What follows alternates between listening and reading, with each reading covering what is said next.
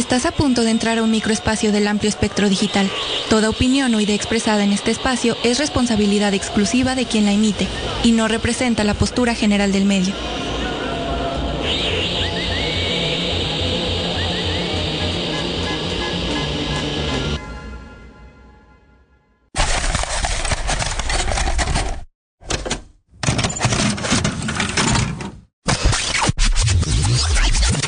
Con ojos suaves, con ojos sutiles, hay que ver el detalle, ¿no? Lo que está escrito entre líneas. ¿Qué es el amor si no decisiones equivocadas?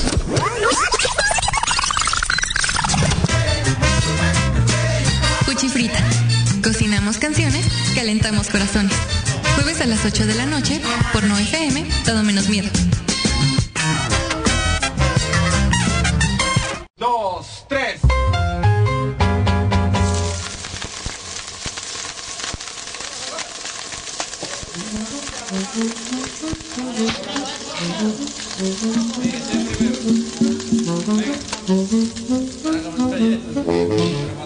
Caco otra vez en el teléfono. ¡Ay, Dios!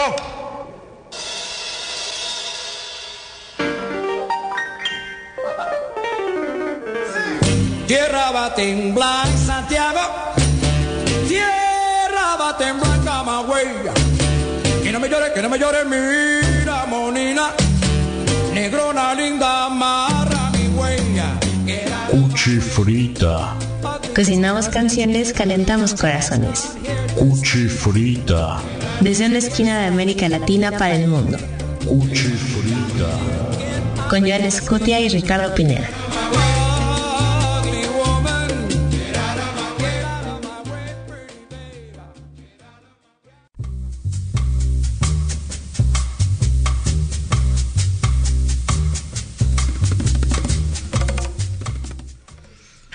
Jueves amable, jueves bendito, en una de las semanas este pues más simbólicas tal vez para el gremio del hasta siempre me da escosor decir el periodismo musical porque Todavía ya- existe. Exacto, exacto. Y justo pues nos cayó como anillo al dedo en, vuelvo a repetirlo, una semana bastante extraña. Falleció José Agustín, que nunca había visto, pocas veces he visto un consenso así de importante entre propios y extraños ante una figura de la literatura o de la cultura en México que, que siempre tienden a, a polarizar.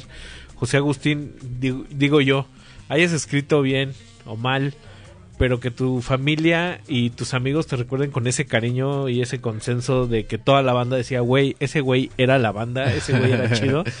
Yo puedo estar tranquilo con eso, ¿no? Muy, muy de- este, democrático todo, ¿no? Muy Sí. unánime la reacción triste a- a la- al fallecimiento de José Y Agustín. además como pues, el papá ineludible del periodismo rock de México, en una semana en la que un medio tan grande e importante para pues la música y el periodismo, pues decirlo de alguna manera, Pitchfork Media pues dejó de existir. Pues puede ser ahí un, una, una eh, eh, reacción, digamos, de dos polos, ¿no? Dos generaciones. Eh, José Agustín, que tu generación fue como la mayormente influenciada por, por él y Pitchfork, que la mía, digamos, ¿no? Una nacida como en, en internet en la adolescencia, pues por Pitchfork fue como...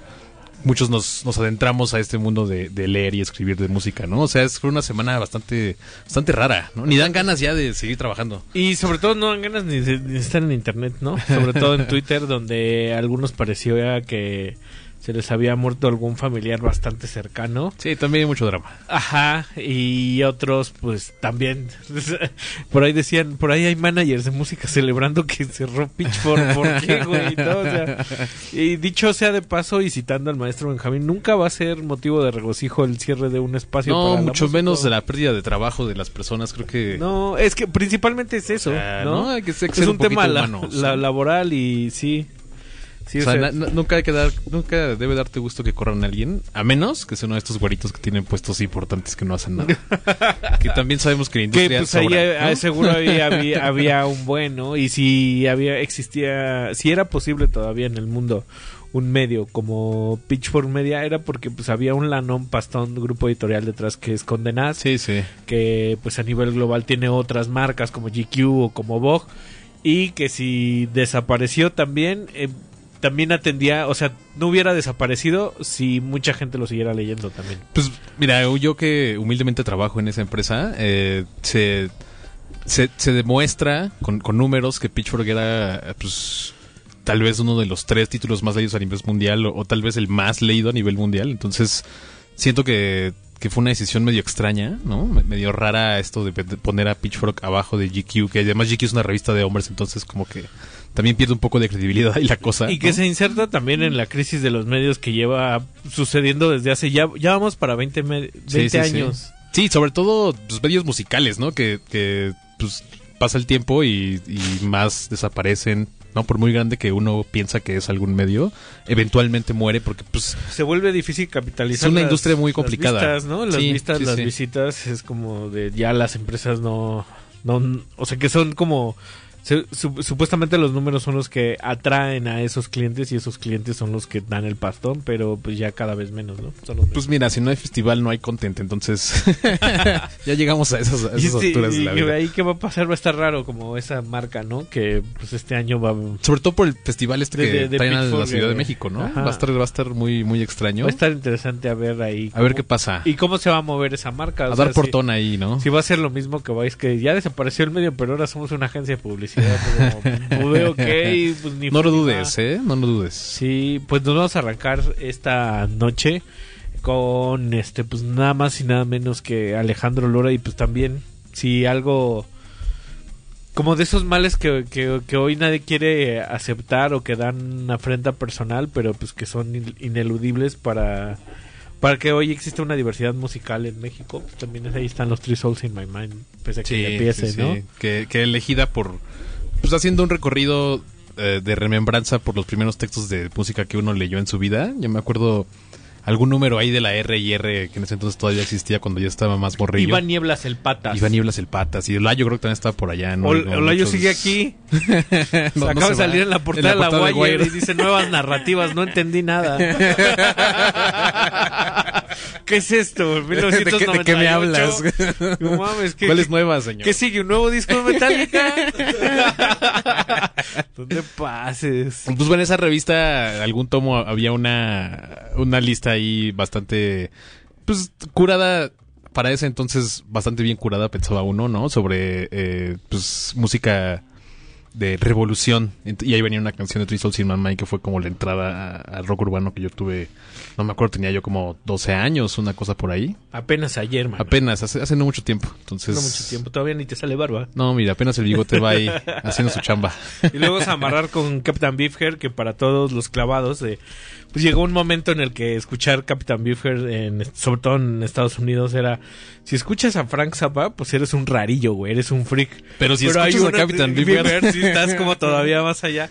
Y pues el mundo se inscribía, el mundo sin internet se, se suscribía en esos términos, ¿no? Eh, Ahora que falleció José Agustín, justo el maestro Benjamín Morales, que está acá en esta, en este edificio en el que nosotros estamos, le mandamos un saludo, decía como, como una misiva a José Agustín, decía, nada más a ti te creía que te gustaban realmente los Fuchs, ¿no? Entonces que hay un Sí, chingo sí, de sí. gente como que nada más le gustaba lo raro por, por hacerse el raro y, y, y había como subcapas, ¿no? O sea, estaban los periodistas que cubrían los de Rolling Stones, estaba el periodismo gonzo de Hunter S. Thompson y, y luego estaba Lester Banks, ¿no? Sí, que seguía ya, ya. cosas como The Fox o, o Captain acid Beefheart. shit, sí. Sí, o Iggy Pop. Entonces nos vamos a amarrar con Por ese... ahí hay un, hay un stand-up bien bonito de, de Mark Maron que salió hace varios años. Y ahí tiene un beat larguísimo sobre Captain Beefheart y su relación con él a través del tiempo y termina diciendo como de, güey, ya soy muy viejo y creo que todavía no le entiendo a Captain Beefheart, ¿sabes? Es- exacto, llega, llega un momento en la adultez de los fans de Captain Beefheart que, que confiesan Sí, la sí, sí. manita. Que confiesan, sí está, sí, está- sí es duro de Está pasar. complicado, para- pues vámonos, este, nuestros impuestos con Three Souls in My Mind. Y luego vamos a agarrar con Ice Cream for Crow, un juego de palabras ahí de Don Van alias Captain Beefheart and His Magic Band. Esto es Cuchifrita, buenas noches, bienvenidos al único programa de la radio que no es el único programa de la radio. Vikingo los controles, Twitter, arroba no FM guion bajo radio, hashtag Cuchifrita, siéntense, descansen, disfruten. Ahí estamos. Vámonos y su marido se fueron a Maduro y es que nuestros puestos están trabajando, es que nuestros puestos están trabajando y cada día hay que pagar más. La tira ya tiene lujosas patrullas que cuestan un dineral, los argos tienen armas nuevas para bañar.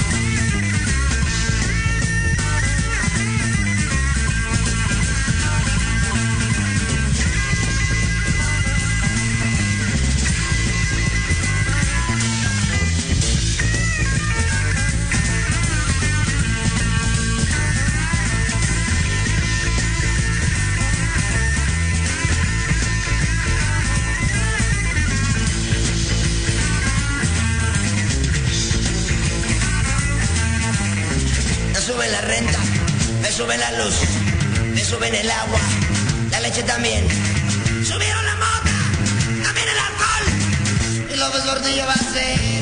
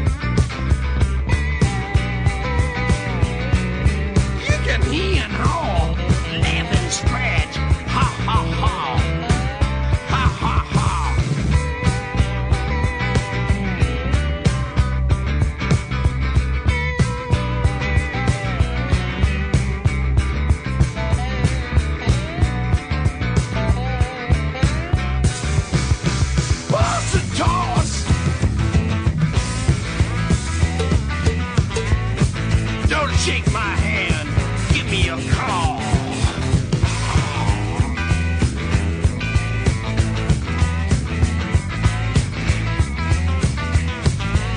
Two tears in a haystack. Scarecrow, get back.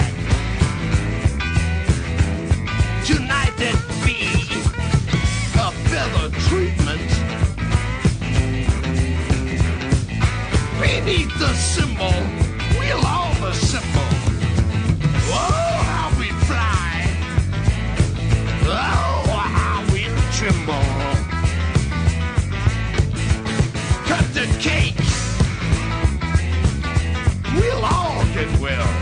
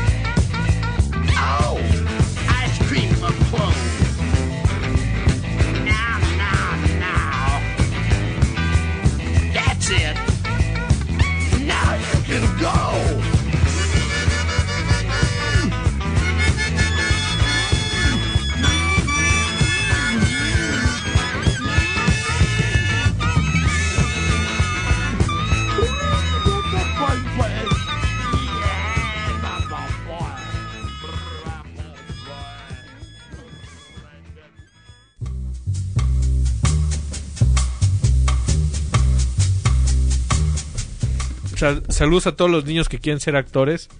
Este, primer consejo, no lo hagan. o háganlo ya que sean más despiertos, no sé. Pregúntenle a Macula y Kulkin tal vez. ¿Qué? ¿Qué? A Calima. dime, dime. Estamos aquí en Cuchifrita. Recuerden, eh, escríbanos, mándenos una misiva de amor. Díganos qué les pareció esta, esta, esta semana, con cuál es su postura con lo de Pitchfork. Ah, hubo chistes bastante cotorros, pero ahí igual decía, no hay que desestimar también su, su pertinencia en un momento en el que se empezó a abrir a la música de latinoamericanos y empezó a ser una plataforma importante. Por ahí Sí. Ángel Sánchez Borges del antiguo autómata mexicano dijo, a mí me caga Pitchfork, dice, pero tengo que decirlo, si no hubiera sido por Wire y por Pitchfork, Pitchfork nunca me hubieran reconocido en México. Exactamente, ¿No? sí, Va creo de- que va de retro. De, de unos años para acá hubo un rooster ahí de, de escritores y sobre todo de, de editores importantes, eh, ya más como con miras a, pues a las minorías de la música de otros lados que no fuera estadounidense o, europea, ¿no? Y por ahí, me acuerdo creo que, la primera reseña que yo leí pues, de música de acá en Pitchfork fue Botas de Oro de, de Terrestre, este Sí. después de- del post-Nortec y antes de Murkov, ¿no? Por ahí creo que fue Philip Schaburn el que hizo una reseña de, del disco y, y lo trata como, como un minimal techno, pero también tiene como estas eh, pues, cosas mexicanas, ¿no? De la cultura nacional que, que en las que se aproximó. Y después de los años, pues Philip Shelburne se volvió también un experto como en música de española, por ejemplo, ¿no? Creo que vive en España y de mucha música latinoamericana de, pues, de, de club, ¿no? Sí, to- totalmente. Vi, o sea, digo, es para mí es un poco como volver a esta discusión que teníamos sobre los discos, los sellos discográficos, este, europeos blancos que se Sí, de, dedican de a alguna manera validaban ese, ese sistema de validación Sí, sí. y no, no romperlo y tener que pasar por ahí forzosamente para pues, conseguir chamba, cambia la perspectiva cuando lo hablas desde la prensa latinoamericana que es desde que cuando lo hablas desde la perspectiva del músico, ¿no? O sea, supongo que si le preguntabas a, a Mabe Frati o a, un, a Tayana, un montón de artistas que salieron en, la, en el último lustro, al menos, o en el, durante el COVID para acá, en, en Pitchfork, y les ha ido este, bien y han estado, gracias a eso, presentes en muchos festivales de pues del, del ecosistema anglosajón, que es donde está la lana, la Pues verdad. ahí o viene sea, el press kit, ¿no? El, sí. el link a, a Pitchfork, seguramente. Dijera el Aragana, ya cobramos en, do- en inglés, ¿no? ya cobras en inglés, ¿no? Y México sigue teniendo las problemáticas que, que tiene a mucho nivel, pero justo da escosor ese, esa figura del, del, del más necesario. Y ahora que no está, supongo que se convierte eh, en una oportunidad también. Debería, Pues, híjole. pero pues de este lado ya está lacerado, ya hay un boquete que ya lleva desde antes de pandemia para acá, que es, que es prácticamente el periodismo musical en México es prácticamente inexistente o está encarecido, está empobrecido. O está enviciado, ¿no? Completamente Sí. también. Pues también como no hay, también hay que dividir muy bien qué es la cultura del entretenimiento y qué es la, digo, la industria del entretenimiento y qué es la industria musical y qué es la industria discográfica y cuál de ellas está más puteada y no conocer esa, esas diferencias creo que es lo que ha llevado a, a no comprender que a la hora del periodismo musical pues está no hay mercado, o sea, no hay un consumo suficiente también porque no quizás no es el tipo de de, de dinámicas bajo las cuales consume México Sí. música, ¿no? Entonces, sobre todo creo que pues, ya en esta época de, pues, de algoritmos, ¿no? De playlists y demás. O sea, imagínate que, que ya, ya no hay chamba de, de editor en periodismo musical, pero sí hay chamba de editor de playlist en, en Spotify o en Apple Music, ¿no? O sea, eso es- también es como un shift ahí medio... Sí, pues, o sea, está- medio raro, pero, pero eso creo que es un simbólico, una cosa muy simbólica sobre por qué ya cada vez escribe menos de música en serio, ¿no? Sí, y está lleno pues, de personas justo que no tienen la necesidad de dedicarse solo, solo a, Pues es que a- no- no se a puede eso. Entonces está- también. están chavitos y muchos de esos chavitos no escriben bien o copian o... O sea, no hay un profesionalismo de eso. Y Entonces también una está cosa- enfrascado en el infantilismo un poco. Una cosa también. importante creo que es eh, cuando, cuando uno logra tener un espacio o, o una chamba, digamos, de, de escritor chamba. musical, pues no es una chamba que te va a mantener No con una a vida, digamos, no, va a estable. no, no paga las O cuentas, sea, ¿no? No, no, no pagas luego alcanza la- ni ni pa pagar ni la renta, pagar o sea, una ni la comida, ni, ¿sabes? O sea, Está puteado. creo que toda la gente que, que escribimos de música y, y no nos dedicamos a eso principalmente, ¿no? O sea, no es la cosa que paga las cuentas, ¿sabes? Entonces, Sí. pues creo que también cada vez es más complicado encontrar esos espacios que te permitan pues, tener dos tipos de vida o tres tipos de vida en una sola. A mí en algún momento hubo chance de, de- de escribir en un artículo, una pieza en la Wire gracias a, a Eric Namur sobre... Ah, esto sí, fue mi sí, sueño. sí, claro. Y la cantidad de que me pagaron por esa pieza eran menos de 3.000 caracteres y lo que me pagaron era el equivalente a lo que me pagaba tres piezas en Vice. ¿no? Sí, sí, sí. Y Vice era como de, me pasas tu factura, tiene un error, se va a 60 días hábiles, perdón que no llegó, este es que no ha salido el presupuesto, Sí, sí, y es que tienes que mandarme testigos. Y, el otro fue transferencia de PayPal el mismo día que la entregué y me la aprobaron, ¿no? O sea, fue- Bellísimo. fue- eso es como la, la gran diferencia dentro de las industrias. Entonces, ese se ha convertido en el rasero. Si el medio más grande, que era Pitchfork, dentro de la cultura moderna occidental, Más estable también. ya valió verga, lo demás pues está ahí. Ahora, también hay formatos a los que siempre se aferró el periodismo que me parecen ya como innecesarios y burgueses, como una La reseña de discos. Decía, decía el lado negro, puso un tweet, ¿no? Como reseñas un disco, un amigo la lee, un amigo te recomienda ese disco, escuchas un disco, compras un disco, vas a un concierto, alguien reseña el concierto, alguien se anima, escucha ese disco, escucha Sí, ese yo- artista. yo, que- yo difiero un poco porque también es un ejercicio muy burgués en el que como inoperante, ¿sabes? O sea, este fin de semana es el Corona Capital, el lunes no va un morro que fue o no fue a decir, voy a leer cómo estuvo el Corona Capital. Eso fu- funcionaba mucho en la cultura francesa, ¿no? Cuando la revolución y la ilustración, el, el formato de reseña de la vida social, Sí, sí, era sí. ese formato y ahora no. O, o sea, en la época rave también, ¿no? 90s, 2000 creo que cuando de repente leías un texto que descubría una fiesta que tú no conocías, ¿no? Y te daban muchas ganas de ir porque era una cosa un poco secreta también, ¿no? Te estaban revelando ahí una cosa importante que no conocías, pero que te morías por conocer. ¿no? Eso, y ese era el peri- ese es el periodismo y también hay que diferenciarlo de la literatura de sobre música, ¿no? Claro. Que, eh, dentro de los medios había ensayos como Gonzo, ¿no? O reflexiones. Siempre pongo de ejemplo que había una un texto muy bonito en la Wire sobre explicar la arquitectura de Sheffield a través de las canciones de Jarvis Cocker. Por- porque era como muy de, ah, vivíamos en casas así y éramos de clase obrera, pero me gustaba la guapa y yo me quería hacer el leído, entonces la veía en la esquina del pub y nos echamos, y dibuja una ciudad y dibuja una época a partir de eso. Y un texto que hable de eso me parece maravilloso y muy rico, pero son ensayos que se que, que dan un pasito fuera del periodismo, que el, el periodismo pues, er- eran las entrevistas, ¿no? Eran las reseñas. Y también la reseña de discos se convirtió en un asunto también de validación, ¿no? O sea, el, el calificar discos también me pareció un ejercicio pues infantil que en algún momento era necesario como para poner parámetros de algo, pero siempre con el obje- objetivo de recomendar o decir dónde lo podrías situar. Claro. No, algo que no habías escuchado o algo que escuchabas y lo confrontabas con lo que tú creías. Y de repente se convirtió como en el meme de, de este güey Michelin es el que me va a decir Es- si es- este ¿cómo- cómo- restaurante cómo está que este cabrón le va a decir cuál es el restaurante más chingón?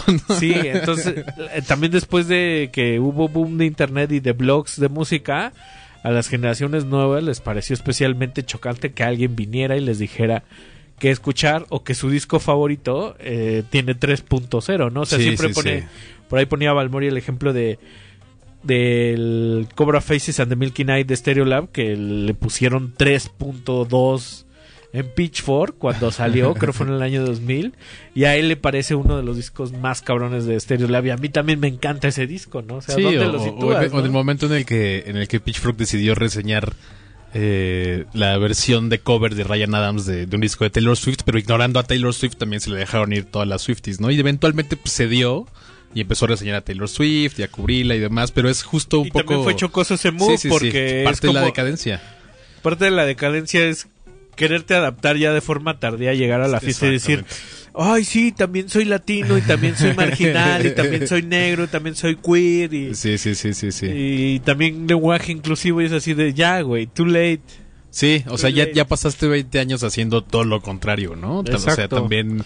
Saludos a Coachella, ¿no? O sea, que además es súper problemático en ese aspecto. Híjole, sí. Otro, otro problema también ahí con, con la industria, ¿no? Los festivales masivos que, híjole, también cada vez están un poquito Pues dice la más tía, extraños. la tía Chonita, pero esa es otra historia. Otro programa. Vamos a escuchar, nos vamos a ir con una, una de las cosas que yo siempre ubico con periodismo, con periodistas musicales y que nunca me ha acabado de, de entrar es Neutral Milk Hotel.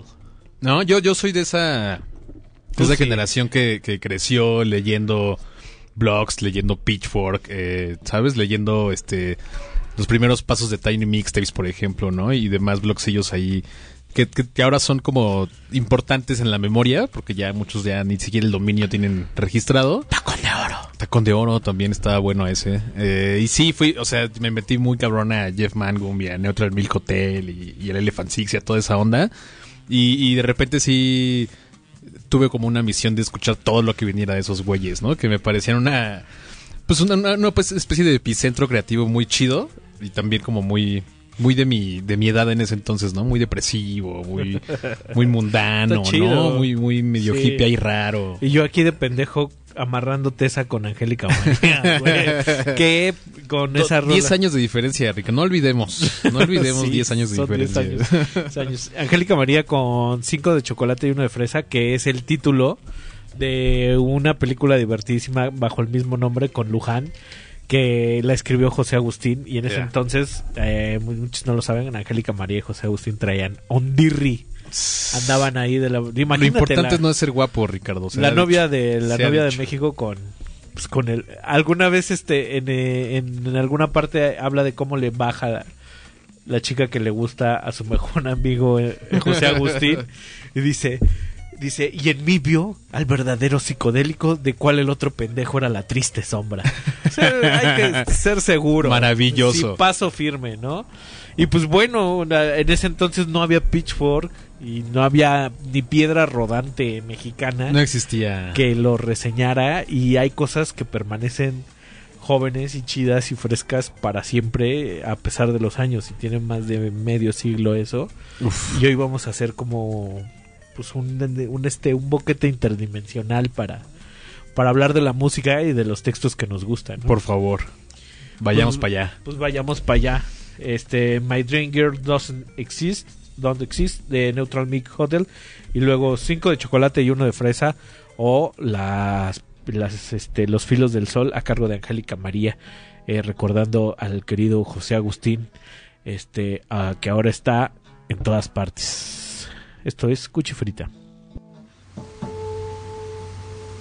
Okay, this next song is um, it's a companion to another song, but it won't ever, it probably won't ever come out either. But I write these, I write these long songs, and then they get cut up into other songs, and then some songs make it, some don't. But.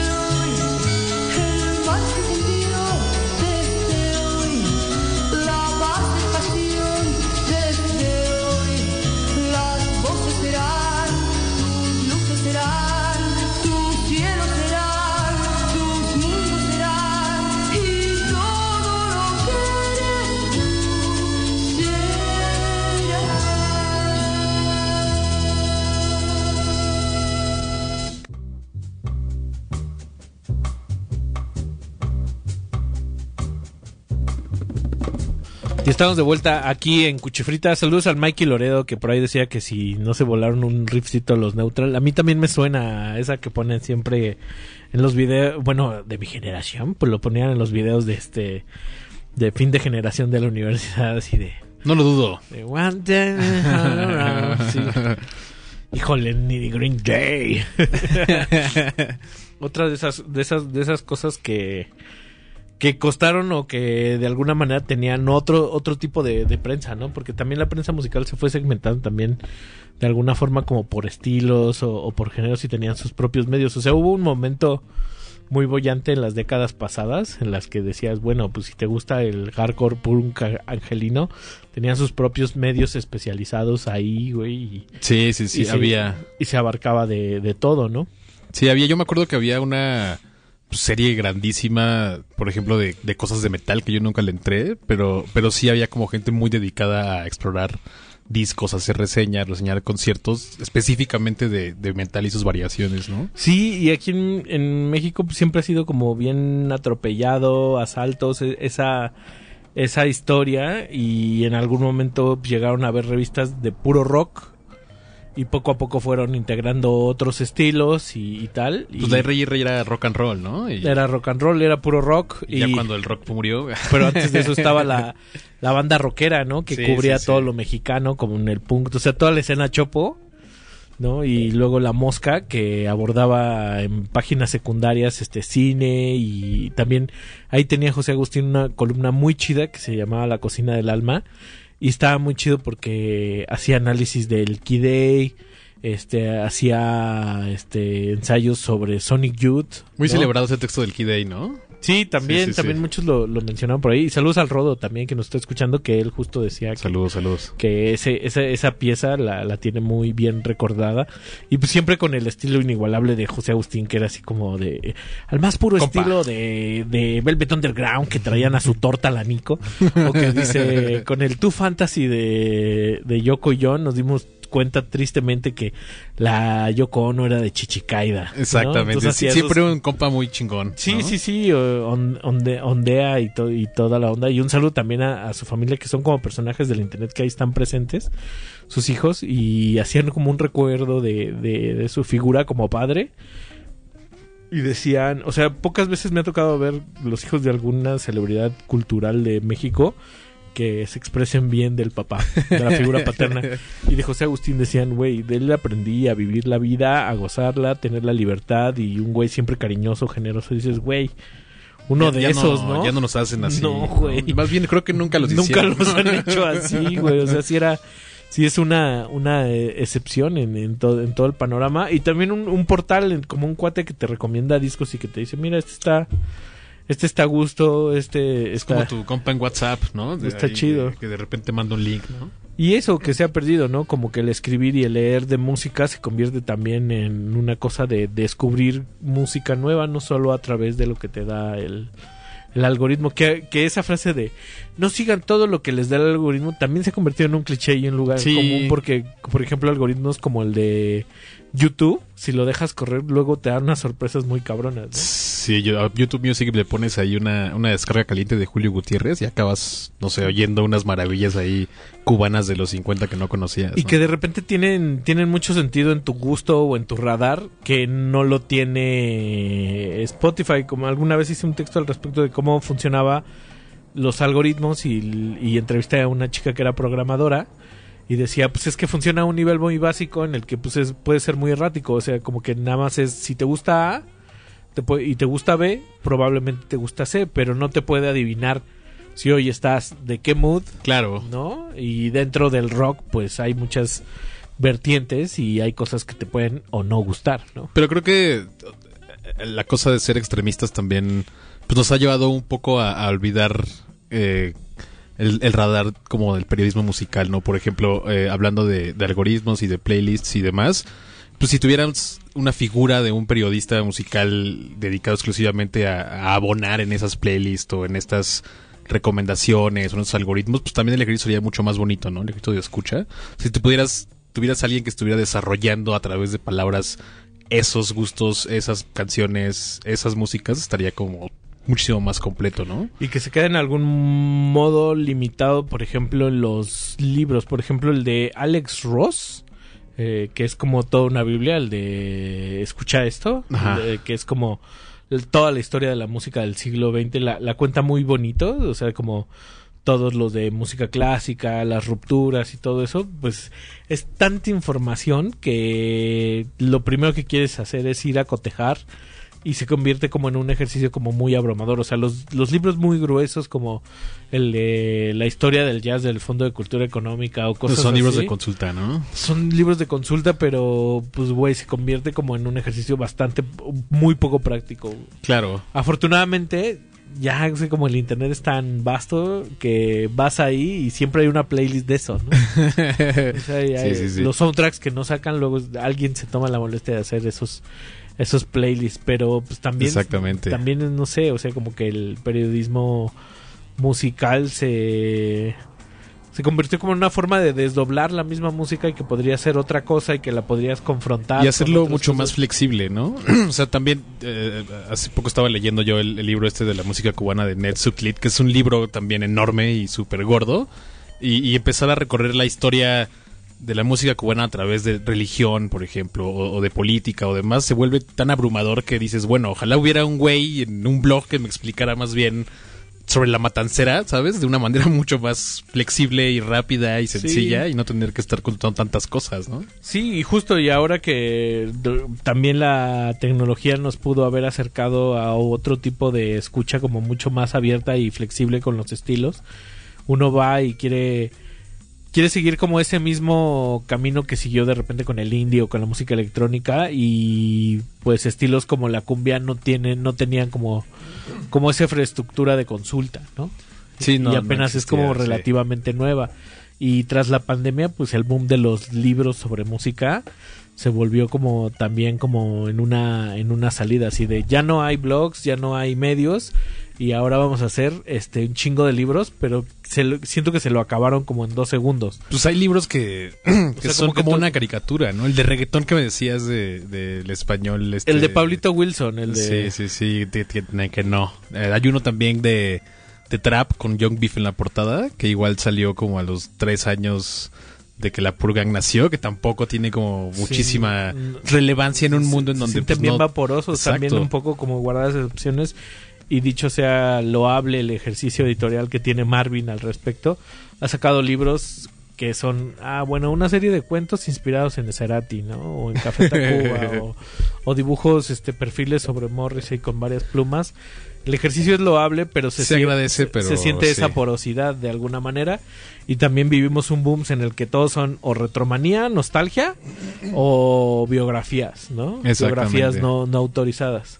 Y pues eso también como que al momento de haber tanto, también se, se va perdiendo, se va diluyendo un poco, hay poca contundencia. al Sí, sobre todo que pues tampoco puedes estar comprando todos los libros posibles para... Pues para atinderle al bueno, ¿no? O Sí, sea, no. Y, tiene lleva más tiempo, ¿no? Estar estar ahí con un libro bajo el brazo un sí, ratote sí, en medio no. de la chamba y de las Que, que yo he leído ahorita últimamente que, que hay un resurgimiento en los blogs, pero no, no, o sea, no he estado yo como frente al, frente al, al evento. hay quien dice, no sé, que los pasen porque yo no tengo idea. Habrá que echarle un vistazo por ahí. Lo de hoy, según yo, son los newsletters, ¿no? El Patreon y, Y el baján, el y- Patreon y tal, que la gente pueda decidir qué leer y cuánto pagar. Échenle unos ¿no? pesitos ahí para, para abonarle a tu, a tu pluma favorita. Sí, ¿no? sí, sí, sí, sí. Y bueno, nos vamos a ir con Nana Greisel y esta canción que se llama For Things That Haven't Come Yet. eh, para las cosas que no han llegado todavía, ¿no? ¿Quién, es- quién es Nana Greisel? Muy, muy de la, de la blogosfera también ese por ahí. Ese disco me acuerdo que, que lo encontré yo en una- un blog que se llamaba Flaming Milk. De, de un ahora amigo de internet, Rodrigo Rothschild. Saludos por ahí si nos está oyendo. Eh, y es justo uno de los herederos de toda esta onda de Elephant Six y demás, de Olivia Tremor Control y Apple in the Stereo y toda esa banda. Y es como la última colita de ese movimiento de música de, de Estados Unidos que logró capturar este sonido pues mucho más ambicioso y el pre al indie, ¿no? Que después vendría en 2009, 2008. Entonces es un discazo. Y está chida la mancuerna porque nos vamos a ir con una con una de la etapa de Lou Reed, en paz descanse, que también ha tenido un resurgimiento lo- los últimos dos, tres años porque Light in the Attic se está dedicando a, a sacar pues, Buenas es- compilaciones ese, ese Sí, sello, ¿eh? lo- los primeros demos y siempre supervisados por la viuda Lori Anderson, que además también un figurón, entonces ella cura y cuida muy bien. Y el segundo de ese proyecto, o sea, el primero fue como demos y el segundo fue como ese disco como ambient de Tai Chi.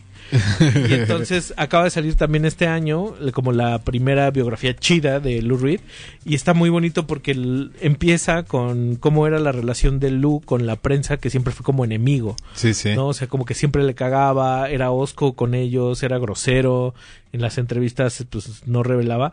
Y entonces hubo varios intentos en vida de quererle hacer una biografía.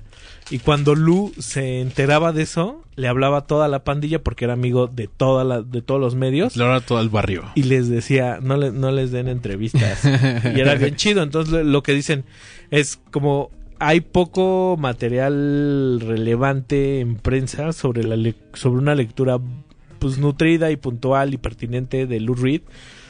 Pero, dice, no olviden que Lou Reed también escribía y en algún momento, al igual que Thurston Moore de Sonic Youth, se consideraron ser periodistas musicales y eran muy chidos. Y mucho tiempo Lou Reed escribió sobre música y otros artistas en el Times, ¿no? Sí, sí, sí. En el New York Times, entonces era muy bueno. Entonces, ese tipo de artistas también son, a veces son como muy valiosos porque tienen esta amplitud y estas dos escuelas, ¿no? Este, de llevarse bien con Lester Banks, ¿no? Sobre todo de, de- de escribir desde adentro, me parece que es una cosa bastante padre, ¿no?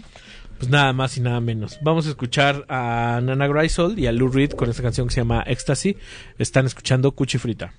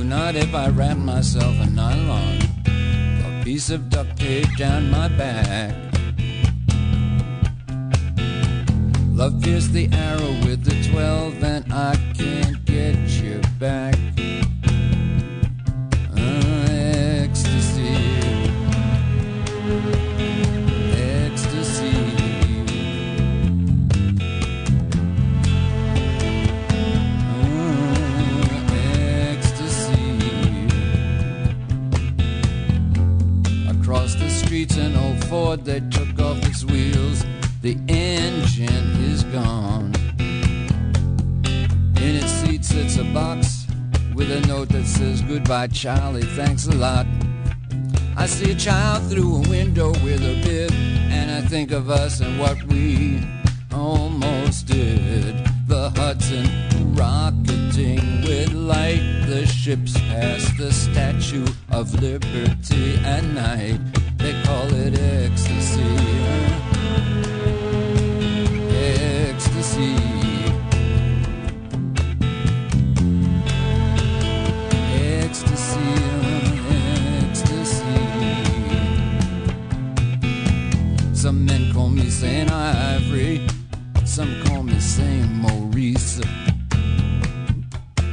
I'm smooth as alabaster, with white veins running through my cheeks. A big stud through my eyebrow, a scar on my arm that says domain.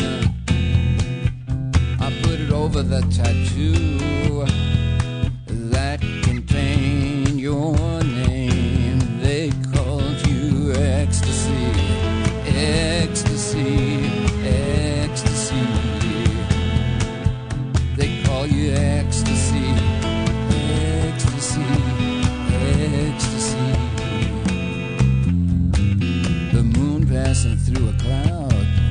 body facing up is floating towards a crowd. And I think of a time and what I couldn't do. I couldn't hold you close. I couldn't, I couldn't become you. They call you ecstasy. I can't hold you down. I can't hold you up. I feel like that car that I saw today. No radio, no engine, no hood. I'm going to the cafe. I hope they got music and I hope that they can play. But if we have to part, I'll have a new scar right over my heart. I'll call it ecstasy. Oh, ecstasy,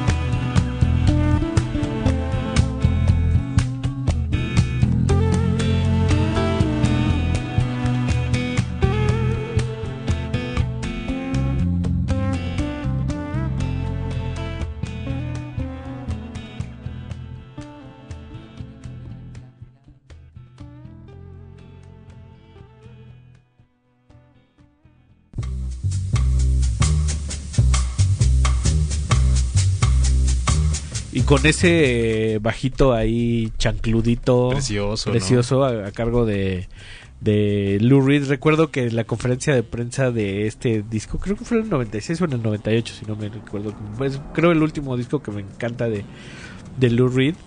Le, pues, en la portada sale Lou Reed con una cara como de... así como viniéndose, ¿no? Y le dice... ¿Qué, qué, qué, qué te motivó? Si la pregunta, imagínate. ¿qué Por eso no hay periodismo musical, ¿Qué te motivó a hacer esa cara en el le contestó, le contestó, dice, ¿qué quieres que te conteste? ¿Que volví a tomar heroína? Dice, "Pues, si quieres ponle eso. Por, por eso ya no tenemos este, Sí, cosas musical, bonitas, sí, por sí, eso no podemos tener cosas cosas bonitas. Ahora, eh, si hay un equiparable, digamos, a libros como los de José Agustín que, que cambiaron y delimitaron a sus lectores y los incitaron a... O sea, vi muchos tweets, por ejemplo, con la muerte de José Agustín que decían sobre José Agustín me fue el primer fueron los primeros libros que me motivaron a decir este que es que yo puedo yo puedo Sí, sí, escribir y hay muchos discos también que tienen ese acto relevante de, de transformar vidas y decir me quiero dedicar a esto esta va a ser mi vida esta va a ser mi pasión órale no sabía que la vida se puede ver desde este foco te llegó a pasar por ejemplo a ti algo así con el periodismo musical así que, que dijiste puta güey sí quiero esta reseña o lograr algo así Híjole, no. Esto es, es más complicado, ¿no? O sea, es Sí, como sí, sí. Es como decirte, leíste una nota en el periódico que, que, que me hizo que hacer, hizo hacer hard news. así. Sí, porque yo recuerdo que, por ejemplo, en la época de La Mosca, que, que ahora lo recuerdo con, con un sabor más agrio que dulce, y, y pues que su director me generó como mucha tribulación, o sea, a nivel de opinión, pero también me ayudó como a formarme un criterio y a descubrir un chingo de cosas. Para mí fue como muy importante como en el estilo que, que hoy abordo al, al, al escribir, ¿no? Que estaba también entre, en- como entre el rigor Sí, sí. y la cábula. ¿no? el rigor y el desmadre. Muy y buena la cábula. o sea, como, como decir, güey, quiero hacer un texto que sea divertido, que mi lector se la pase chido, pero que además, pues así, güey, que te den ganas de conservar el documento, ¿no? Que decir, que digas, güey, pues quiero oír este disco, güey, todo, todo ese Sí, pedo. o escuchar el disco y decir, ay, o sea, lo que dije aquí, pues sí, se sigue sosteniendo, ¿no? Después de tantos años. Y que forman parte de una mitología como ya muy clichetera que está muy bien retratada en Almost Famous, ¿no? O sea, como, como que le pregunta a Lester Banks el personaje, The Enemy, que es como un es- este joven periodista novato, ¿no? En Ciernes, le dice, ¿y qué, qué- Dice, ¿qué, ¿qué hacías? Este, o sea, ¿de qué escribías antes de volverte tan cabrón, no? Y le decía, no, pues fumaba marihuana cuatro horas, me podía escribir sobre Coltrane libremente, güey. Por ahí empezamos todos. Por ahí empezamos todos, ¿no? O sea, como de voy a escribir, a escribir. Que además escribir. hay Philip Seymour Hoffman haciendo maravillas con Lester Banks también. ¿no? O sea, gran- un gran heroinómano sí. este, Otro descanso de alto poder, calibre, ¿no? Sí, sí, sí, sí, sí. Sí, y pues creo que justo en alguna entrevista que tuvo un compañero de la universidad con José Agustín, eh, iba una pregunta muy en ese sentido y por eso hay como esa diferencia entre el oficio y el arte y la escritura siempre es como dentro del oficio y el ejercicio y que le, José Agustín le decía escribir, güey. O sea, no hay mejor, o sea, todos los talleres, los libros que Claro. todo, todos los consejos valen verga si tú no estás escribiendo todo el tiempo. Dice yo en una servilleta, güey, en un papel, cualquier puta idea que se te ocurra, güey, sea buena, sea mala, todo es así de güey, güey, güey, o sea, Sí, por ahí también el, este crítico de, de cine, Matt Soler Seitz, que tiene, y de televisión, que tiene unos libros muy padres sobre Wes Anderson, por ejemplo, y sobre, sobre bastantes series chidas de, de TV. Tien- tiene como un decálogo que publicó hace como 10, 12 años en, en la Vulture, esta filial de la New York Magazine. Y el primer consejo era justo ese, era como escribe todos los días. O sea, mañana, tarde, noche, cuando tengas tiempos libres, en vez de irte a chupar, escribe, o llegando de chupar, escribe, o sea, pero es como el, ahí se empieza, ¿no? O sea, es como la, Sí, el truco. Y hay gente que tiene mucho talento y mucha visión y sabe concretar ideas y sabe depurar estilo y, y que es muy práctica y huevona como tú y yo, que, que es como... o sea, no, yo sé de buena fe que no somos el tipo de escritores que... que que va, que escribe 10 páginas y de esas depura una, ¿no? O sea, No, como- señor. que es como, como más bien rumias chingo la idea antes de escribir y ya cuando la tienes la bajas. Exactamente, ¿no? Y ya esa bajada nada más le das una pulida y, se imprime y, y no hay pedo, ¿no? O sea Escribe que- pedo, edita crudo.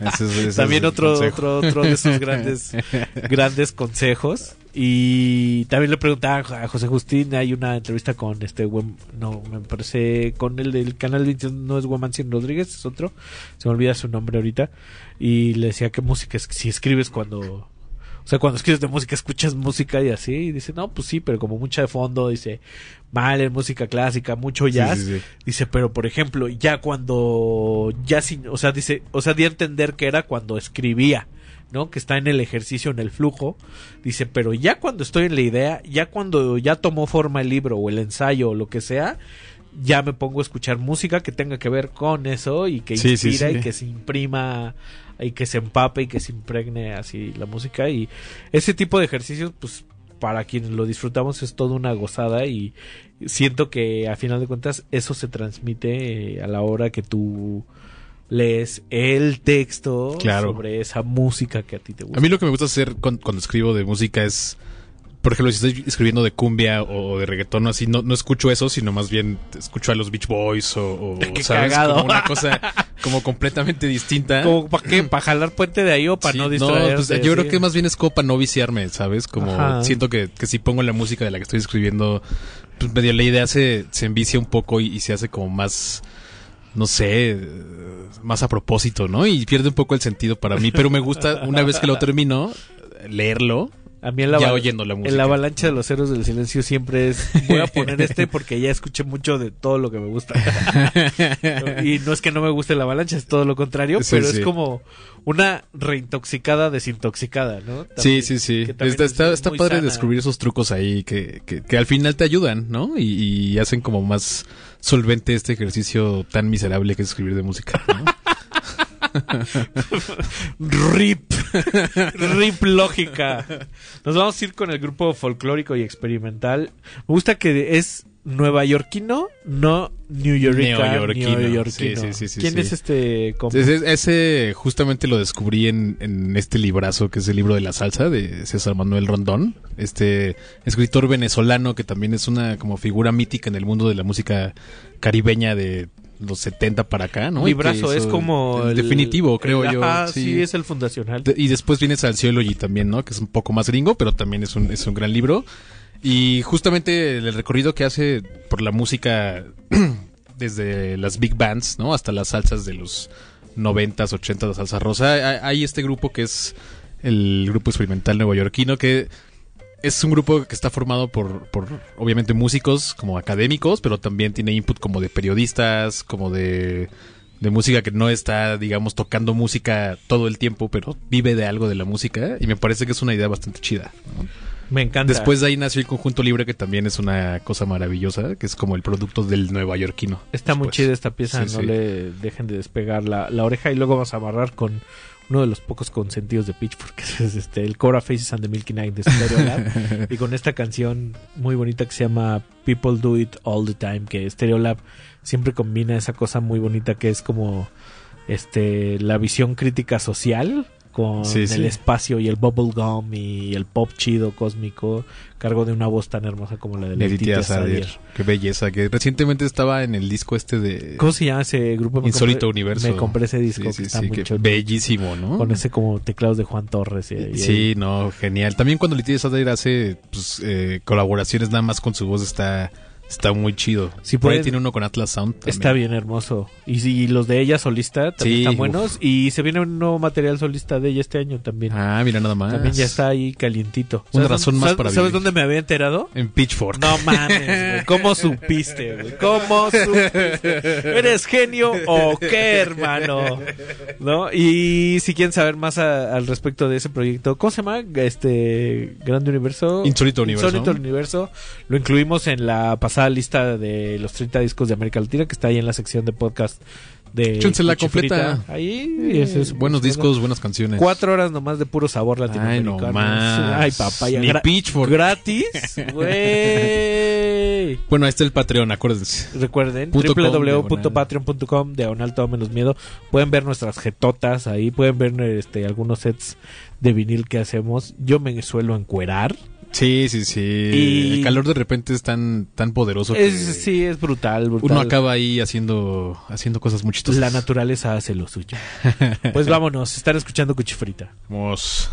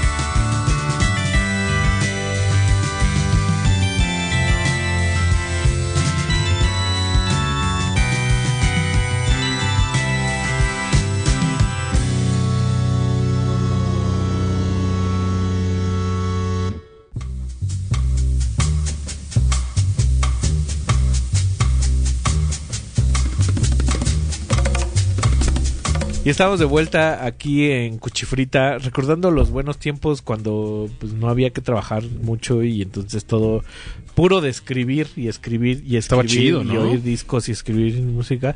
Pues de alguna manera era uno de los pocos bastiones del capitalismo donde podías este combinar lo que sabes con lo que te apasiona, lo que te gusta y tener ahí un sandwichito de vez en cuando a, a partir de eso.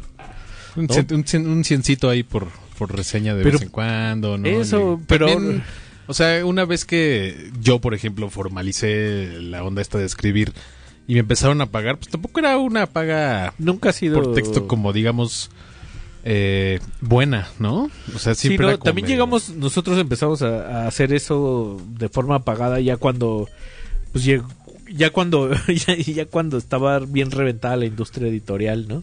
Sí, o sí. sea, justo cuando yo empecé a trabajar dentro del periodismo en el financiero, que fue como 2010, o sea, era así como de, ah, aquí una nota o los reportajes hace 3, 4 años lo pagaban cinco veces más, ¿no? Nada O más. sea, ya entramos nosotros como en esa generación de, ah, son de a mil, son de a dos mil, son de, o sea, son de 800, son de 600. Ah, yo entré cuando eran de a 500, o sea, era una cosa ahí castigada. Sí, y no han subido y pues ya no van a subir, ¿no? No, Todo pues ya ahorita están de pagar yo creo que a 100 varos el, No, pues, el te textito, publico ¿no? gratis. Te estoy dando exposición, carnal.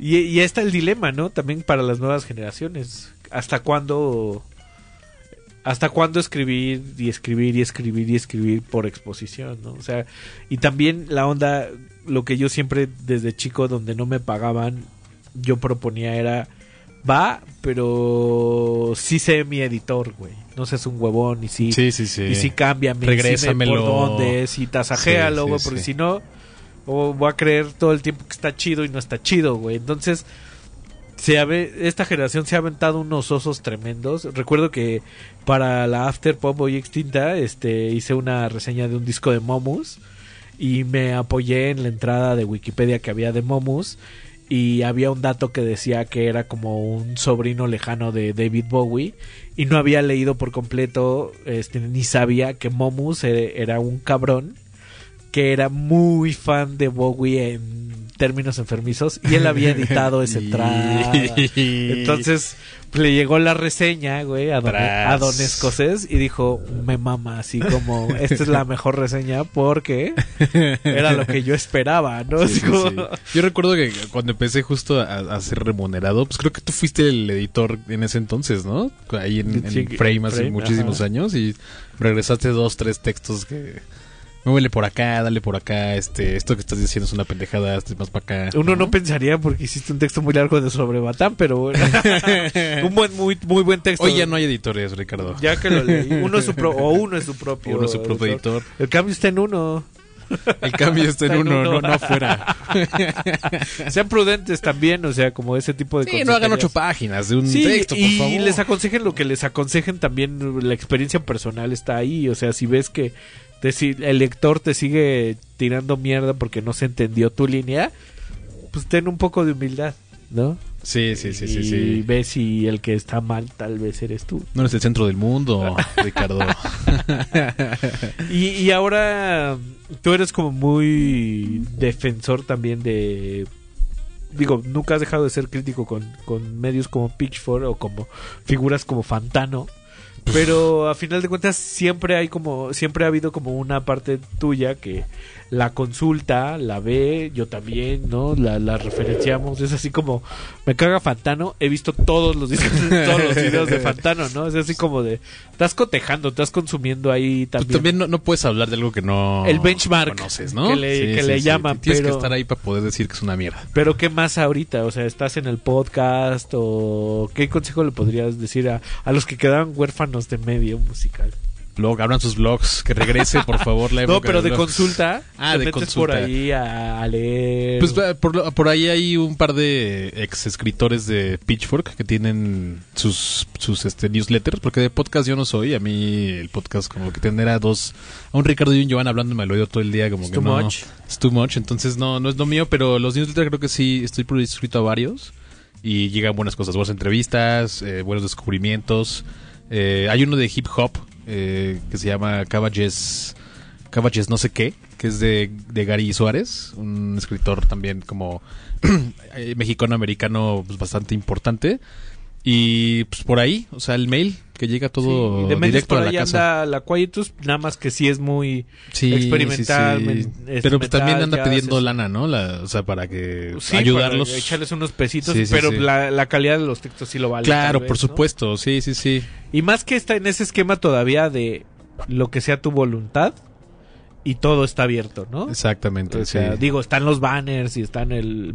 Por favor, antes de leer... Que hay unos por ahí como de... Si quieres seguir leyendo la historia, ¿no? esta historia es solo para, para suscriptores que pagan. Entonces, Sí. si quieres seguir leyendo, pues paga. También el de The Guardian medio- está muy raro porque es como le tienes que pujar tres, cuatro veces para acabarlo de leer todo gratis. Pero también The Guardian no tiene textos tan buenos ya, que digamos. No, lo sea, que siento que, que es atinado de repente es como una entrevista de, de perfil, la de Vinnie Reilly de, de Dorothy Column del año pasado. A mí me es de las piezas que más me han Sí. conmovido. Pero también es como porque le da toda la voz al personaje. Es ese, es ese tipo de pieza editorial. ¿no? Claro, o sea, sí, con sí, el de desaparece el autor y ya, que ese es otro de los males de los medios musicales de hoy en día, que parece que el autor, de, o sea, el entrevistador es el, es el personaje y hasta se, ahora que están como los videos, los video podcast, Uf. se disfraza de- del reggaetonero, güey. Dices, No, güey, está no, ma- no, trae, ¿cómo más el- el- trae unos tenis más caros este güey y se trata de él y entonces muy, muy Y almibarado luego se, se sacan la foto ahí este, en, en- en la entrada del podcast con, con los looks ahí Sí, la por- la- portada del video es ese este, güey, no el sí, sí, sí, personaje, es como ¿no? de, soy yo, soy yo y él es mi invitado, ¿no? Es- Sí, se ha convertido también como en un protagonismo de pues no no es el artista, ¿no? Mucho ego también creo por ahí, ¿no? Sí. Sobre y de- todo. Y de forma innecesaria, pero bueno, ya parecemos dos ruquitos quejándose de la modernidad. ¿Qué te digo? Entonces mejor que corra por la derecha. ¿no? Vamos a escuchar a Bici. Güey, esta canción no la conocía, no conocía a Bici. Y el juego de palabras con bien mamá. Bien mamá, bien, Bien, mamá. mamá, estoy bien mamá. y además, este, la reminiscencia colegiala, güey. Sí, pues es parte de, Uh. de los cuentos de la cripta del, del chombo, que fueron estas primeras... El chomo también otro bien, Sí, ya, sí, ya sí, bien agrio. ¿no? ¿Qué te digo? para allá vamos todos. yo hice dice- el reggaetón. Dice Pati Chapoy. Para allá vamos todos, Híjole, ¿no? qué feo, y este pues descubrí justo cuando empecé a, a- a cubrir de lleno el reggaetón hace pues, ya bastantes años. eh, pues yendo un poquito a la historia y a los libros que te explican de dónde viene y, y cómo es que, que llegó a ser lo que, lo que fue y el desastre que ahora es. Pues regresando a las raíces del reggae en Panamá, ¿no? Y de todas estas compilaciones como Zona de Guerra, como Cuentos de la Cripta del Chombo y demás, pues ahí vienen joyas como esta de Bici, que, uf, es una canción muy, muy chida. ¿no? Me- creo que este es mi bloque favorito porque vamos a amarrar con Chalino Sánchez una canción que se llama Los Chismes.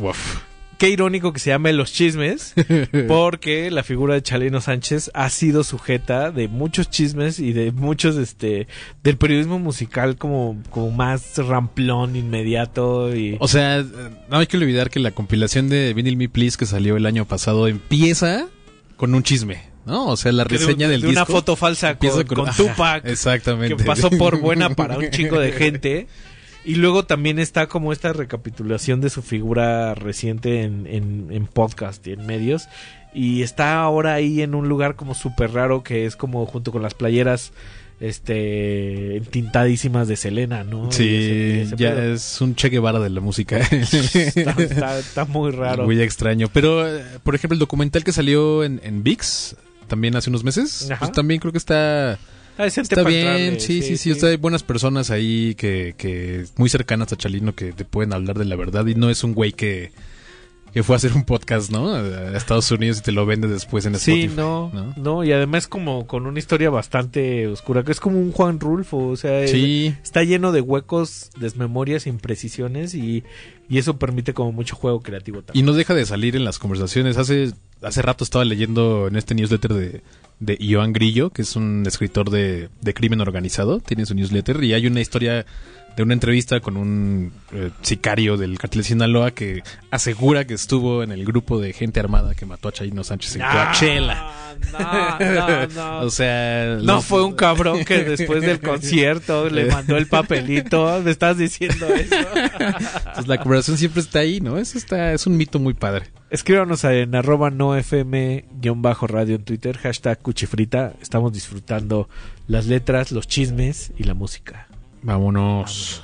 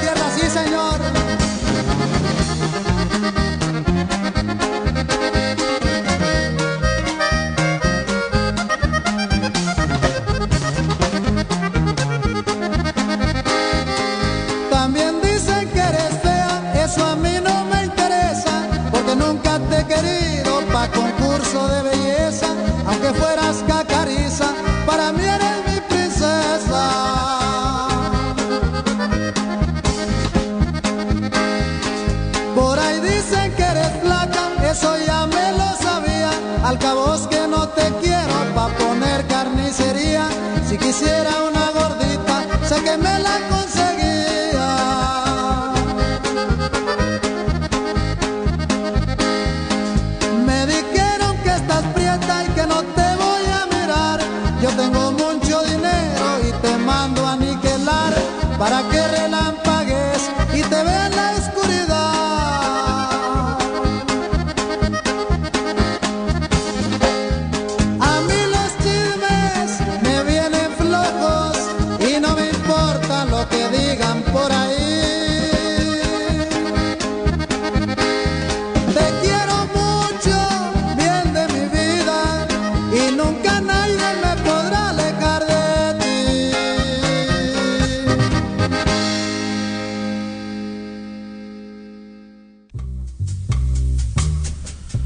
Así de rapidito regresamos aquí eh, en Cuchifrita. En lo que se echan una notita o una review ahí de Pitchfork. Ahora, algo que me que siempre me ha generado una cosquilla en el trasero con todo este tema, que no es la primera vez que ocurre ni aquí a nivel local ni a nivel global, es lo mismo que sucede con la fotografía digital, es que el día que dejes de pagar tu cloud o el día que se te putea el disco Se duro, va. se va a la verga. Todo se va a la Y verga. entonces tienes las fotos de donde eras chiquito, donde este te measte, el del pastel, las corte de- A, el de el, el día que te casaste, güey. Todo lo del medio de- no está. De cuando eras gordo de bebé, pero tu época adolescente de guapo no existe. Entonces, ¿quién, dijeran, ¿quién me va a creer? Exactamente, ¿Quién me va a creer, sí, güey? sí. Entonces, todos, pues, un chingo de textos que hemos hecho tú y yo, eh, hoy están así... De, Inencontrables. Inencontrables. O sea, digo, Desaparecidos. dicen los hackers que todo lo que está en internet, ahí está. Y hay como herramientas y yo he encontrado los, los textos. Está de- la Wayback Machine, ¿no? De, Sí, de Google, pero encuentras sí. una pinche versión ahí toda puteada. Toda horrenda, sí, sí, sí. Pero, güey, no hay, no va a haber archivo y no va a haber memoria, ¿no? De todo eso. Y si entonces el día que alguien deje de pagar el servidor Que nos ha pasado. de Pitchfork, es como se va a ir a la verga todo ese archivo, ¿no? O sea, ensayos de Simon Reynolds, entrevistas con artistas que hoy fallecieron que fueron muy importantes, güey. Sí, todo sí, se va a ir a la verga. Todo se va a chingar a su madre. Sí, por ahí cuando cuando Club Fonograma murió, alguno de sus miembros hizo la heroica labor de hacer un backup bastante lindo. También por ahí un backup de Afterpop, pero pues, está así como súper difícil de, de- de leer, güey. Es como de, güey. Y la foto y el header. Sí, sí, ah, sí. está hasta abajo el header. Aquí el S de, de fonograma lo acomodaron bonito, pero pero no o sea, hay reseñas que no están, ¿sabes? Es más como listas, como... eh, Sí, lo que se pudo, ¿no? Sí, También. Y lo importante, digamos, ¿no? En- Entre comillas. Pero reseñas, pues, no sé, que, que fueron famosas como las primeras de Arcángel, por ejemplo. Que se reseñaron en inglés, pues ya no están ahí y no se pueden encontrar. Que está... Está muy triste. Y ahí te las imaginas como puedes. O dos, te la van a ensartar en un libro dentro de no, no mucho, ¿no? No, es un negocio ahí Libros de, la nostalgia que se Mi vuelve. a trabajo de la vida, muy, ¿no? Muy cabrón. Como ese que sacó Alejandro Zambra de en mis documentos, que, que es así, es puro texto que tenía ahí en su papelera de reciclaje, mi chavo. Es que también esos ejercicios de, de yo mismo voy a sacar mi, mi archivo personal porque es Sí, sí, importante. sí, sí, dices, sí. mira, güey. O sea, a mí hay unos que todavía están y, y digo, güey, ese sí ya que desaparezca, cabrón. Hay unos que dan penita, ¿no? Sí, pero pues es parte de también la evolución, ¿no? Pero pues vas viendo cómo creces, Ahí claro. están. Lo que sí es que yo creo que tengo unas, este, algunas opiniones y algunas expresiones que yo creo no me van a granjear nada bueno si un día decido ser político o ocupar un cargo público o así, porque, pues hay como, pues ahí no, o sea, como Cancelado. Can- sí, polémico, basado, ¿no? Ahora les dicen basado. No soy cancelable, soy basable. Sí, sí, sí. Muy basable. Esos textos son muy basables. Son ¿no? muy basables. Y volviendo, volviendo al mismo caso, hay. eh, digamos que estamos en, en esos albores y hay mucha banda muy joven todavía que se nos ha acercado y nos ha dicho, ah, bueno, yo te leía, este, me gusta cómo escribes. Sí, ah, tú eres ese güey, Ese ¿no? tipo de detalles y pues va a seguir habiendo, ¿no? Como mucho más jóvenes. Entonces, si, si alguien a estas alturas se quiere dedicar a esto... Guarden sea, sus drives bien eh, guardaditos. ¿Qué más, le, ¿Qué más les recomiendas sobre eso? ¿No? Sobre esta. Tú lo dijiste muy miserable. Desesperanza total, ¿no? Creo Sí. que, o sea, la recomendación es caer en cuenta de que es un ejercicio que, que no, pues no va a ser nada más allá que traerte placer a ti mismo, ¿no? Una pequeña chaqueta ahí de vez en cuando. Si habría eh, una forma como de. re- de. de vamos a, vamos a retomar, pero no incurramos en errores del pasado, ¿qué podrías decir? Lo hemos intentado, ¿no? O sea, hemos estado... ya se hizo, hemos ya se hizo. ejercicios tú y yo que, que- que son bastante Sí. esperanzadores y después, cuando llegamos ahí al punto de empezar, pues todo se cae, ¿no? Otra vez por la borda, porque pues es que disciplina y, y la disciplina cuando no tienes tiempo pues es difícil de conseguir. Cuando no hay creo dinero yo. ni Cuando no hay tiempo. tiempo y lana es muy complicado que, que una pasión tenga la, la disciplina necesaria para que funcione. Pues yo sí seguiría recomendando que se cultive. ¿no? Que se cultive la pasión, si de, pues, de forma paralela en los tiempos que puedan, quieran. Sí, sí, sí. O sea, y también si tomar en cuenta que la- las pasiones, entre más tiempo le puedas dedicar, más, este, ¿cómo se llama? Desarrollas un estilo, una voz propia, eh, una forma, digamos, este, eficaz de, de hacerlo, ¿no? Claro, y creo que una pasión como la de, de escribir, ¿no? Ya no digamos de música, sino de cualquier tema, pues también te puede eh, ser un complemento de tu vida real que te da de comer, sea tu chamba la que sea, ¿no? Si, si eres hábil en eso, creo que puedes complementarlo sin ningún problema. Pues hay que ser un poco más hábiles con el tiempo y que camine. Y vamos a escuchar Latin Empire con esta rolón que se llama Así es la vida. Dinos, dile a nuestros radioescuchas quién es Latin Ahí Empire. yo descubrí leyendo uno de estos tantos libros de, de Juan Flores, que es un doctor en estudios latinoamericanos eh, de Estados Unidos, y es un libro muy bonito que se llama From Bomba to Hip Hop, que marca como una línea del tiempo entre el Puerto Rico de la isla precolonial y cómo eso influenció al hip hop de Estados Unidos, ¿no? Después ya una vez que Puerto Rico se convirtió en territorio estadounidense. Y por ahí empieza el libro hablando justamente Chulada. del Latin Empire, que fue una agrupación pues como de las primeras en esa época de- del rap, que mucha gente también se olvida de que los latinos, sobre todo puertorriqueños, fueron muy importantes para el nacimiento del rap en, Estados Unidos, ¿no? Con esta mezcla con la gente negra. Y Latin Empire fue como la sensación boy band eh, rapera de los puertorriqueños allá. Y la imagen que dibuja es de- que estaban tocando como en un festival que celebraban las raíces puertorriqueñas y la gente se abarrotaba para ver a Latin Empire. Qué. Y un chingo como de gente que quería verlos y rimar con ellos y saltar. Y es una cosa muy, muy padre. Y la canción está bien chida también. Me da mucha risa porque con lo que lo amarré es con la otra punta, que es Hype Williams, que es un dueto este inglés, Dean Blonde, Inga Copland, solos en su cuarto, con un disco este que no taguearon. As above, so Este, below. As above, so below, güey, que entre menos, este, entre menos burros más solotes. Sí, sí, sí. Y que también mama de alguna manera de toda la todo el soporte de unos unas orejas fans atentos que un día decidieron convertirse en este como como traductores de, de, de esa de esas vibras para el lector que que no está tan avesado y decirles, güey, esto importa, esto está chingón, Sí, sí, sí. esto hay que dedicarle un poco más de tiempo, este, paciencia y así. Y creo que ese canal siempre se va a necesitar y difícilmente el algoritmo le va a dar ahí en medio. Claro, me gustaba mucho lo que hacía, por ejemplo, Tiny Mixtapes, que tenía tenía un sistema como de calificación a base de, de estrellas, no, no de calificación en decimal como Pitchfork, pero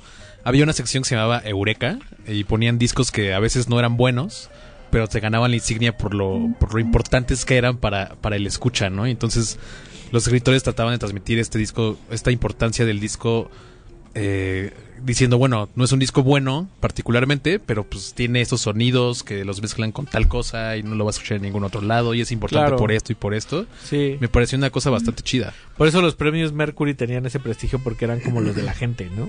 También. Pues ¿no? sí, pero también Pero luego también ya ya, valió verga, empezaron a sí. ganar cosas ahí. Pues hay que tragar O sea, y luego tienes que expandir eso. también le pasó es como la Enemy, ¿no? Que la Enemy empezó siendo pues, el medio por un Ya está, ¿no? Pero pues sí, o, sea, lo, lo más cagado también es es que... el Mercury Prize, ¿no? O sea, Ah, es que a- allá voy. Es, o sea, la Moyo, ¿cuánto tiempo tiene desapareciendo? Sí, y ahí está. Sí, sí, ¿no? sí, también. Y la Rolling ahí está. Híjole, ¿no? la rolling de acá ni me tocas ese tema.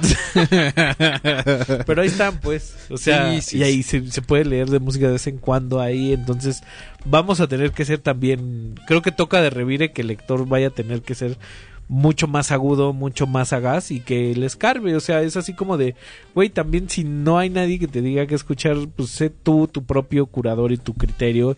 Y toca volver a ser curioso, güey. Y eso me parece sí, muy esperanzador. y creo que la, la- la gente toma estas eh, selecciones algorítmicas como una cosa necesariamente obligatoria de escuchar, pero por ejemplo, si en un algoritmo sale alguna canción que te gustó, pues en vez de seguir con ese esa lista de algoritmo, pues vete ahí, ¿no? O sea, es como tu punto de partida para descubrir a ese güey que te gustó. Son puntos de fuga, O a esa disquera o tal. O sea, también creo que un poquito de ganas de la parte de la escucha no está de más. ¡Ay, perro! Yo digo. Pues eso, Latin Empire, Hype Williams, aquí en Cuchifrita.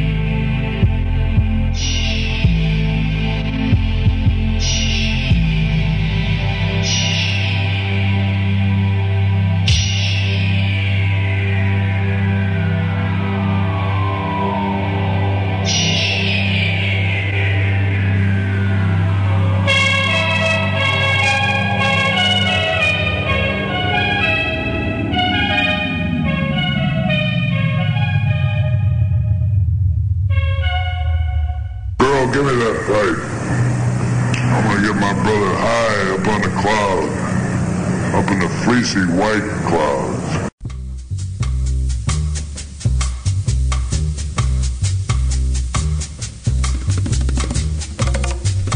Estamos de vuelta aquí en Cuchifrita, llegando a lo que terriblemente y rápidamente fue como la. ¿Como Pitchfork? La ya, nos vamos a la verga. Dijera el príncipe del rap: ¡Cielos, nena! El tiempo se pasa muy rápido cuando uno se divierte y como el príncipe del rap se fue a la verga, güey. Igual. Así, en esa escena final donde está apagando las luces de la mansión y se mete las manos a las bolsas. Les diría lo mismo a la banda que lo que sea, todo tiene un final y cuando llegue, pues sí, la, vida sigue, amigo. Pues abrazarlo. No, ¿no? y abrazarlo, disfrutarlo cerrar ese ciclo y apagar la luz cuando seas el último en salir. Sí, ¿no? por favor. Y cerrar la puerta, no lo olviden. Cerrar la puerta. Nunca dejen la taza del baño con miados ahí, bájenle. No, no, no, por, favor. Aunque no hay agua, vayan por una cubeta. No sean puercos. con papelito ahí, con papelito. Y pues bueno, uno se apea a esas cosas, ¿no? Y nos vamos a, a- a despedir con un bloquezazo a cargo de Cesta All Stars que dice, no hace mira, no hace falta papel. No hace falta papel. Qué hermosa, Sí, sí, sí, ni más ni menos venida a cuento. Que después tiene un cover ahí con de Henry Fiol, bastante bonito también esa, esa canción. ¿Y ellos de dónde, cómo llegaron aquí? Pues ellos son en esta búsqueda incesante de las mejores eh, canciones caribeñas, afrocubanas y demás.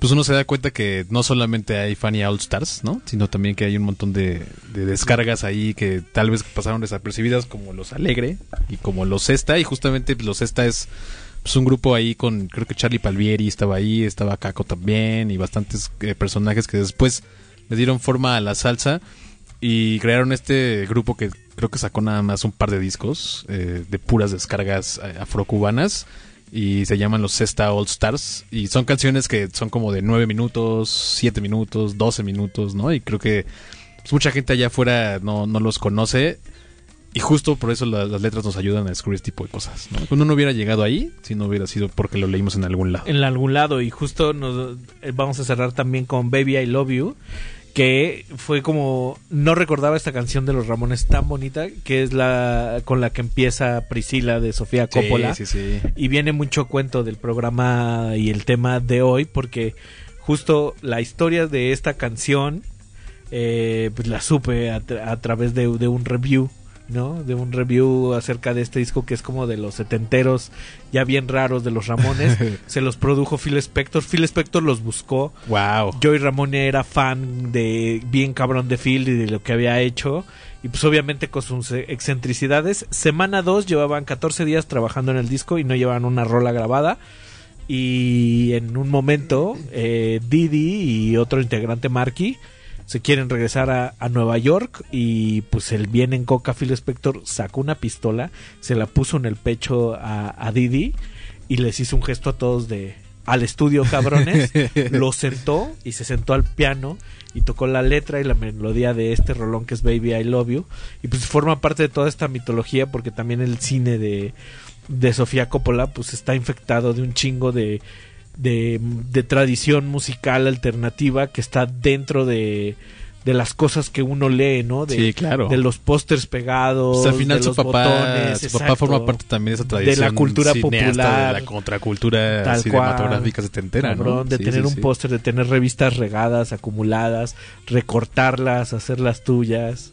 Pegarlas ahí en la puerta de tu cuarto, en toda Sí, la pared. Y crear un mundo personal, sobre todo. Eso es muy cabrón y muy chido todavía que yo podría rescatar del periodismo musical, que es, o sea, a partir de ahí yo tengo un refugio muy propio y hago mi mundo y vivo en él. Y Tenemos un hogar, comparto. Ajá. ¿no? Bien cabrón, pásale, ahí hay una jarra de chinga a tu madre, sírvete un Sí. vaso. Te lo doy, ¿no? Exactamente, sí, sí, sí, qué belleza. Pues nos vamos. Vikingo Morales en la operación técnica. Joan Escutia. Ricardo Pineda. Nos escuchamos el próximo jueves. Esto fue Cuchifrita. No dejen de sintonizarnos, de, De leer. de picarlos, de leer, de consultar ahí el podcast, el archivo. Sí, Y hay buenos programas Y de ahí. descubrir un chingo de música. Ya muevan el culo. O sea, no necesitan un medio, güey. O sea, la realidad es que nunca, nunca hemos necesitado un medio.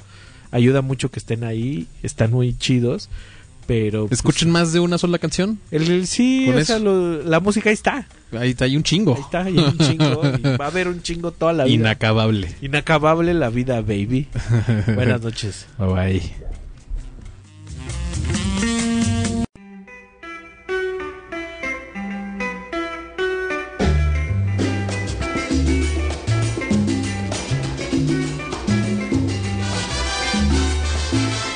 Que no hace falta, que no hace falta, no, no, no, no.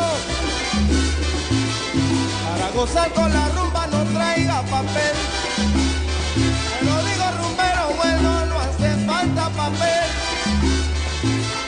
Ahora yo te lo enseño si lo quieres ver. Si viene de monte adentro, no tiene papel. Pero suénale la tumba al si lo quieres ver.